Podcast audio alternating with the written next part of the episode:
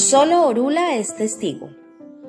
Cuando Batalá concluyó la creación del primer hombre, Olofin convocó a todos los orishas para que estuvieran presentes en la ceremonia de darle el soplo vital. Todos se arrodillaron e inclinaron la cabeza en aquel sagrado momento.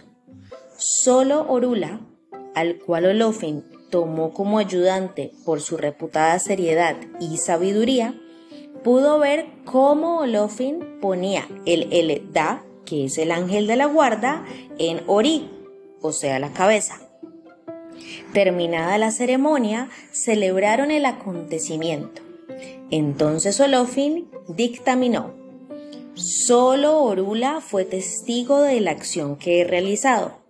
Por eso, cuando el hombre quiera conocer su Eledda, él será el encargado de comunicárselo.